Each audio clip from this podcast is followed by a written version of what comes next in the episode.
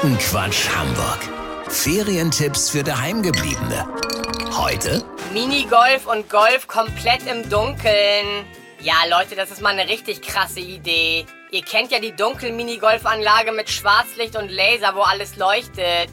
Jetzt hat mit Dark Cave die erste komplett dunkel Minigolf- und Golfanlage Europas eröffnet.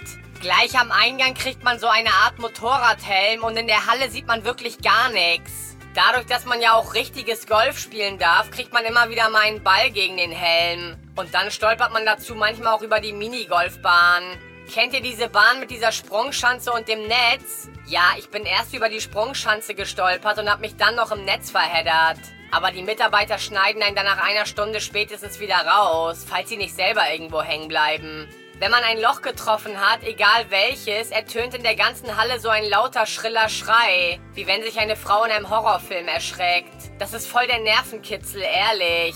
In der Stunde, in der ich da war, haben tatsächlich drei Leute ins Loch getroffen. Ich habe mich jedes Mal so krass erschrocken, dass ich gleich wieder gestolpert bin. Es gibt übrigens eine erste Hilfestation vom ASB, nur sechs U-Bahn-Stationen entfernt, richtig gut organisiert.